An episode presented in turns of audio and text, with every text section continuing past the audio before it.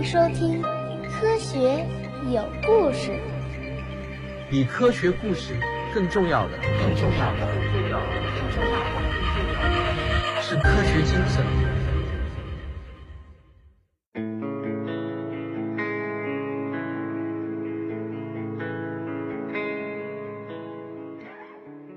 好，今天还是纪念人类登月五十周年专题节目。今天要讲的是阿波罗十一号的燃料。这篇文章的作者是科学声音科普训练营的第一期学员董一强。下面呢，还是由我来为大家播讲这篇文章。一九六九年七月二十一日中午，身着白色宇航服的宇航员尼尔·阿姆斯特朗和巴斯·奥尔德林正在紧张地忙碌着。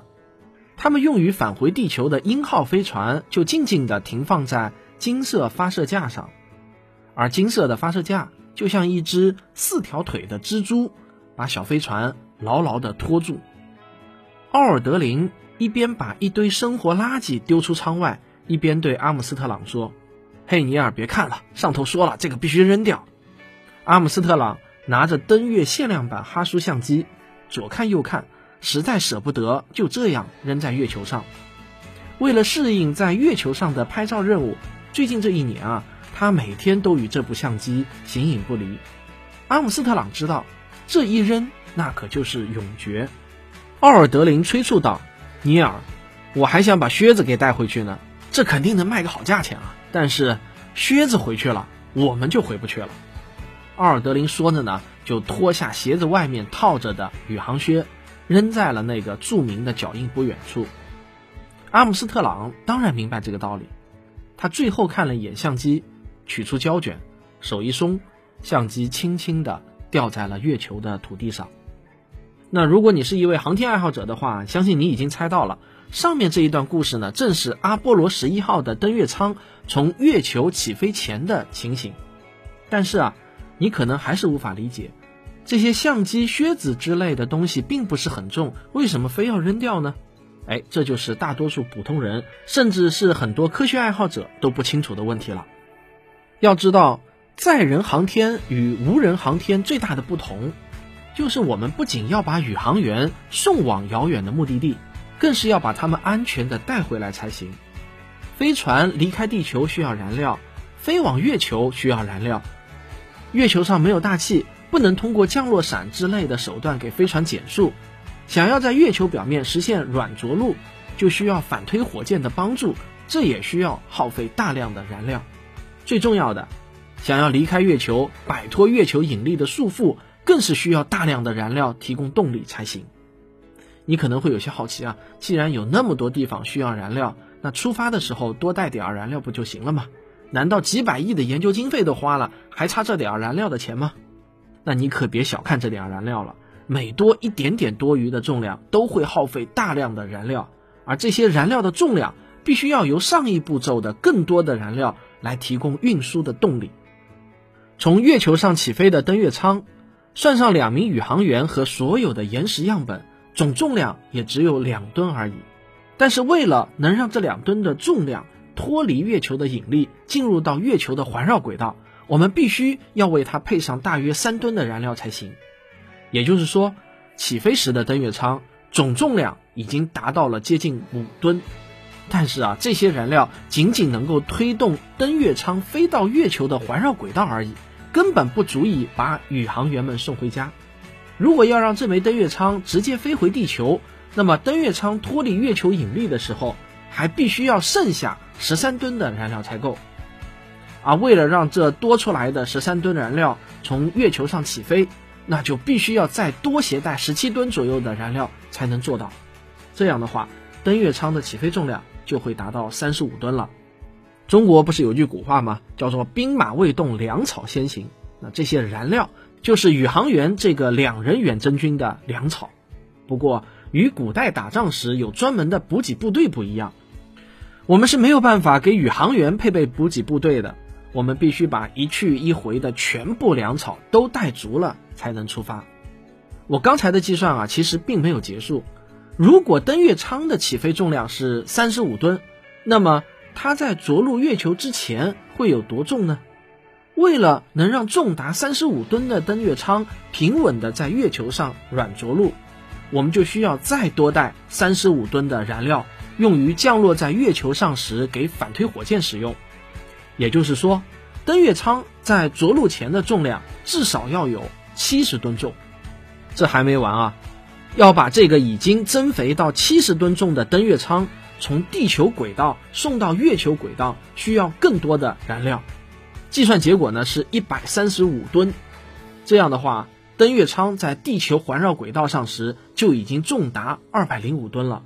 但是啊，这事还没有完呢。把这个重达二百零五吨的超级肥胖的登月舱送上天的火箭本身也有自重啊。你们可能不知道的是啊。火箭的燃料其实大部分都消耗在了自身的重量上。假如想要一次性的升空的话，那这个大火箭连同携带的登月舱，它的起飞总重量理论上就需要达到惊人的六千吨。哈，你没有听错，为了把二百零五吨的东西送到月球，它起飞的总重量必须要达到六千吨，差不多就是二十九倍。这个二十九倍，直观一点理解的话，你可以这样想。假如登月舱的重量相当于一个普通的苹果两百克重的话，那么起飞重量就相当于一个特大号的十二斤重的大西瓜，就是一般水果店中那种最大的那种椭圆形的大西瓜。那如果你对这个六千吨的庞然大物缺乏直观的理解，我可以给你举一个例子：六千吨的重量大概就是和中国海军的零五二 D 型驱逐舰的重量差不多。零五二 D 型驱逐舰的舰艇的长度是一百五十七米，舰艇的宽度是十九米，舰艇的标准编制是三百名海军战士。你想想看，如果要把零五二 D 型导弹驱逐舰发射到太空中去，是一个什么样的景象吧？然而最讽刺的是，我们做这么多的努力，仅仅是要把两名宇航员和几十公斤的月球矿石带回地球而已。所以呢？单程登月和载人返回之间的差别那是巨大的。我们可以用我国的嫦娥三号月球探测器再做个比较。嫦娥三号探测器是由长征三号乙增强型火箭发射升空的。这款火箭的高度是五十七米，直径三点三五米，起飞重量还不到四十六吨。除了把两名宇航员送上月球再带回来，以及带回几十公斤的月球矿石以外，阿波罗十一号能做的事情，嫦娥三号全部都能做得更好。而且，嫦娥三号携带的玉兔号月球车在月球上服役了九百七十二天，绝对是超额完成了月球的探测任务。而阿波罗十一号送上月球的两名宇航员，因为各种条件限制，只能在月球上工作了短短的二十一个小时。当年主导阿波罗十一号计划的美国火箭科学家。当然知道这个巨大的差距意味着什么，他们清楚，登月计划成功的关键就在于能否找到更经济的方案。他们把这种建造巨大的火箭、全凭携带更多燃料登月的方案起名为直飞方案，把这种能以六千吨的重量起飞的超级火箭叫做诺瓦。别看直飞方案十分的笨拙啊，但是在项目决策的初期却是深得政治家们的青睐的。大家可以想想看，当时的美国正在与苏联进行近乎疯狂的太空竞赛。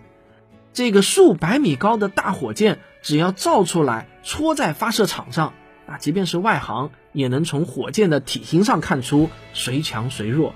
这绝对是威慑苏联的神器啊！然而，巨型火箭并不合火箭科学家们的心意，因为巨大的诺瓦必须采用五级火箭模式。这可不是增加几千吨燃料那么简单的事情了，这无疑会大大的增加火箭的安全隐患。于是，很快，NASA 蓝利研究中心的霍伯特博士就提出了更可行的月球轨道对接方案。霍伯特博士设想，飞船可以在到达月球环绕轨道之后分离成两个部分，一个叫做服务舱的部分，携带着返航的燃料，留在月球环绕轨道待命，而另一个。叫做登月舱的部分着陆在月球表面，这样呢，登月舱就无需携带返回地球的燃料飞来飞去了，它只要能够平稳的降落，然后再把宇航员和矿石发射到月球环绕轨道上来就行。登月舱返回月球轨道之后，与等待在月球轨道上的服务舱对接，再一起返回地球。这个方案后来还进行了一项优化，就是当登月舱与服务舱对接，宇航员回到服务舱中之后，把劳苦功高的登月舱也抛弃掉，这样啊，我们就可以再少带不少燃料，轻装返程了。就是这么一个看似简单的方案优化，就直接让火箭的起飞重量从六千吨降低为了三千吨。现在呢，就只需要一枚土星五号运载火箭就能胜任这次登月任务了。这个方案非常的吸引人，所以呢，在经过几次评估和论证之后，很快就确定下来，这就成为了阿波罗十一号实际采用的登月方式。从一九六一年到一九七二年之间，阿波罗载人登月计划累计六次成功登月，将十二名宇航员送上了月球。这一庞大的计划耗费了高达二百四十五亿美元的资金。如果按照购买力折算一下的话，这就相当于现在的将近两千亿美元。这笔巨款的四分之一都花费在了超级火箭土星五号上了。这也让全球的航天人充分的认识到，我们很可能已经触及了化学火箭时代的天花板。想要载人飞往更加遥远的太空，可能还需要新一代的火箭技术的支撑才行。关于载人登月啊，每隔一段时间，我就会听到有人问：为什么时隔四十多年了，我们的通讯、电子、计算机技术已经超越阿波罗时代无数倍，而人类却再也没能登上过月球呢？没错，我们的计算机技术与五十年前确实有了飞跃式的进步。我们口袋里的手机运算能力足以支撑一千个阿波罗十一号同时登月，而不会发生卡顿的现象。而我们的探月机器人能够比宇航员们做得更好，还不会思念家乡。但是啊，有了这些，我们就能再次登上月球了吗？其实这些都不是登月的关键。一个载人航天任务最最重要的环节。那永远是如何克服巨大的地心引力进入太空。阿波罗计划结束之后呢，价格昂贵的土星五号运载火箭也就宣布退役了。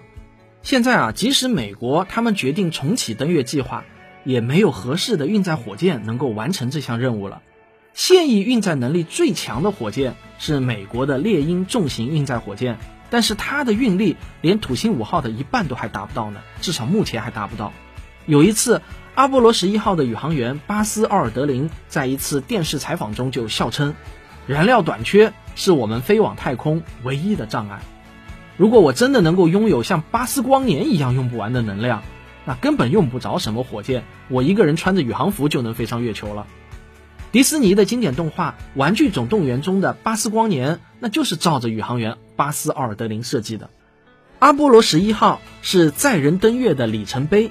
很可能也是化学火箭时代载人登月的永久丰碑。这个结果听起来呢，确实有点儿伤感。不过大家也没有必要过于悲观。至少呢，在太空中航行的下一代发动机在理论上已经成熟了。这种新一代的火箭发动机就是等离子发动机。而等离子发动机的工作原理其实也很简单。首先呢，是用高压电将惰性气体电离，并加热到一百万摄氏度左右。然后用电磁线圈加速电离后的气体从火箭喷口高速喷出。我们平时看到的闪电就是这一过程的自然版本。不过呢，由于喷出的等离子体相当的稀薄，等离子火箭能够提供的推力也是非常有限的。现在有些卫星上调整飞行姿态用的就是等离子发动机，它只能提供几个毫牛的推力，这个和雨点打在身上的力量相差不大。要提升推力的方法之一就是提高发动机电源的功率，电源功率增大，同时电离的气体分子就会增加，推力也就会跟着提升上来了。目前唯一的可行方案就是依靠小型核电站来大幅度的提高功率。核电站的小型化研究项目呢，现在也已经有了一些突破。NASA 与美国能源部共同开发的千瓦动力就是一个很有希望的项目。千瓦动力项目的小型核电站有一百三十四公斤重。可以稳定的输出十千瓦的电力，啊，关于这个项目的情况，大家可以听我的第三十五期听众问答节目《宇航技术中的难点》。好，讲到这里啊，我的征途是星辰大海”这句田中芳树的名言又开始回荡在我的耳边了。现在的太空对于人类，就跟我们现在津津乐道于大航海时代的辉煌岁月一样，几百年后的人类，可能也会津津乐道于人类即将到来的大航天时代。如果按照王宇轩老师的说法来说啊，现在就已经是大航天时代开启了。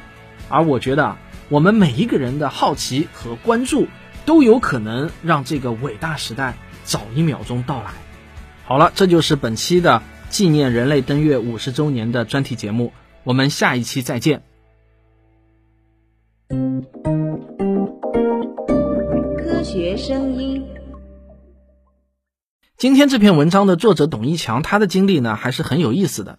他原先呢是个程序员，后来呢突然爱上了这个养多肉植物，于是他就辞去工作，专心回家搞了一个大棚养多肉植物，然后同时呢又开了一个自媒体，专注于植物学方面的科普。他的自媒体的名字呢叫乌沙花园，口字旁的乌，草字头的沙，乌沙花园。好，我们听他自己是怎么说的啊？他这个说话有一点不徐不急的，比较慢性子。学习科普写作是一件既有实际意义，又能极大的满足好奇心的事情。在这个训练营里，有获得知识的满足，也有被作业难住后抓耳挠腮的痛苦。不过，更多的是与同学们一起成长的快乐。科普写作训练营还会一直开下去。汪老师说：“只要他还没老到讲不动，那就会一直讲下去，把职业科普人这个接力棒一直往下传。”我是董一强。好，感谢董一强给我们带来的精彩文章。这就是本期的节目，我们下期继续。